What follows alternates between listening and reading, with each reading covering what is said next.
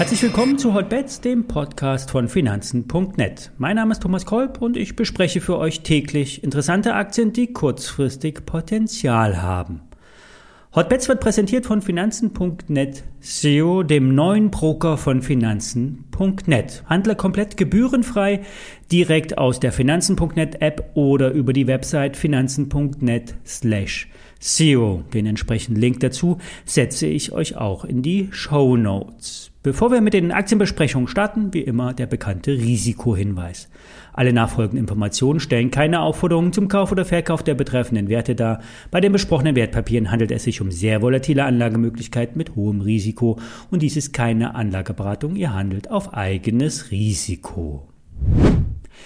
Wir starten in eine Hexenwoche. Am Freitag findet der große Verfall an den Terminbörsen statt, der sogenannte Hexensabbat. An jedem dritten Freitag im Monat werden die Terminkontrakte auf die Indizes um die Mittagszeit abgerechnet. Die Optionen auf die Aktien sind dann zum Handelsende dran. Beim dreifachen Verfall kommen nun verschiedene Laufzeiten zusammen. Das heißt, hier wird extrem viel Volumen abgerechnet.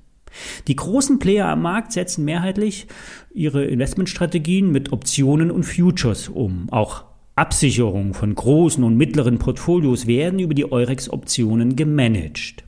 In den USA sind auch zunehmend Privatanleger am Optionsmarkt unterwegs. Hier ist das Volumen in den letzten Jahren deutlich angestiegen. Das heißt, hier wird mit Hebel auf Aktien spekuliert und das von ja, teilweise sehr unerfahrenen Anlegern. Kommt es zu Schieflagen, wird über einen sogenannten Margin Call eine Nachzahlung eingefordert.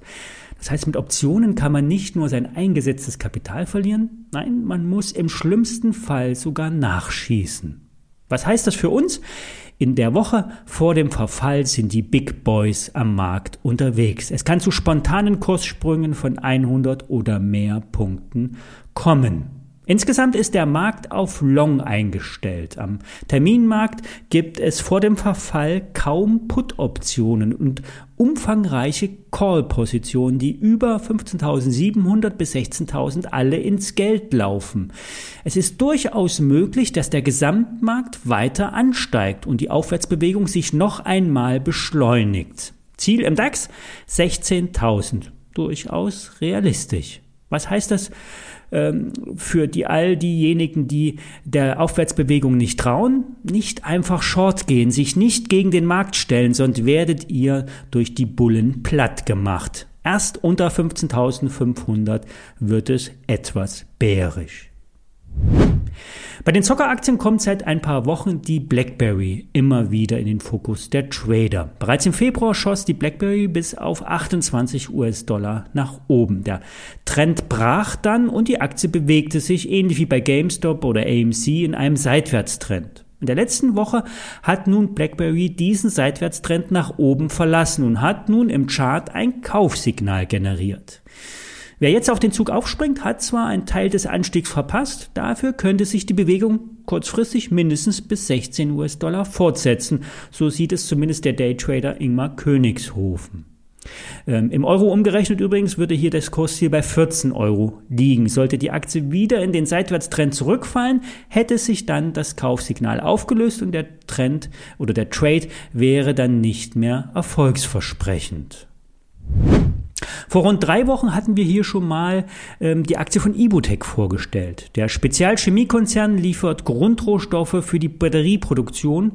Ja, und der Nebenwerteexperte Michael Schröder hatte hier schon vorausgesagt, das wird, dass wir noch viel Spaß mit der Aktie haben werden. Ja, und Ibutec hat nun zum Wochenstart eine Vertriebskooperation mit einem asiatischen, global tätigen Konzern getroffen. Durch diese Zusammenarbeit soll der asiatische Markt nach eigenen Angaben durchdrungen werden. Der nur als Vertriebspartner beschriebene Konzern soll der weltweit führende Anbieter im Bereich der Batteriewerkstoffe sein.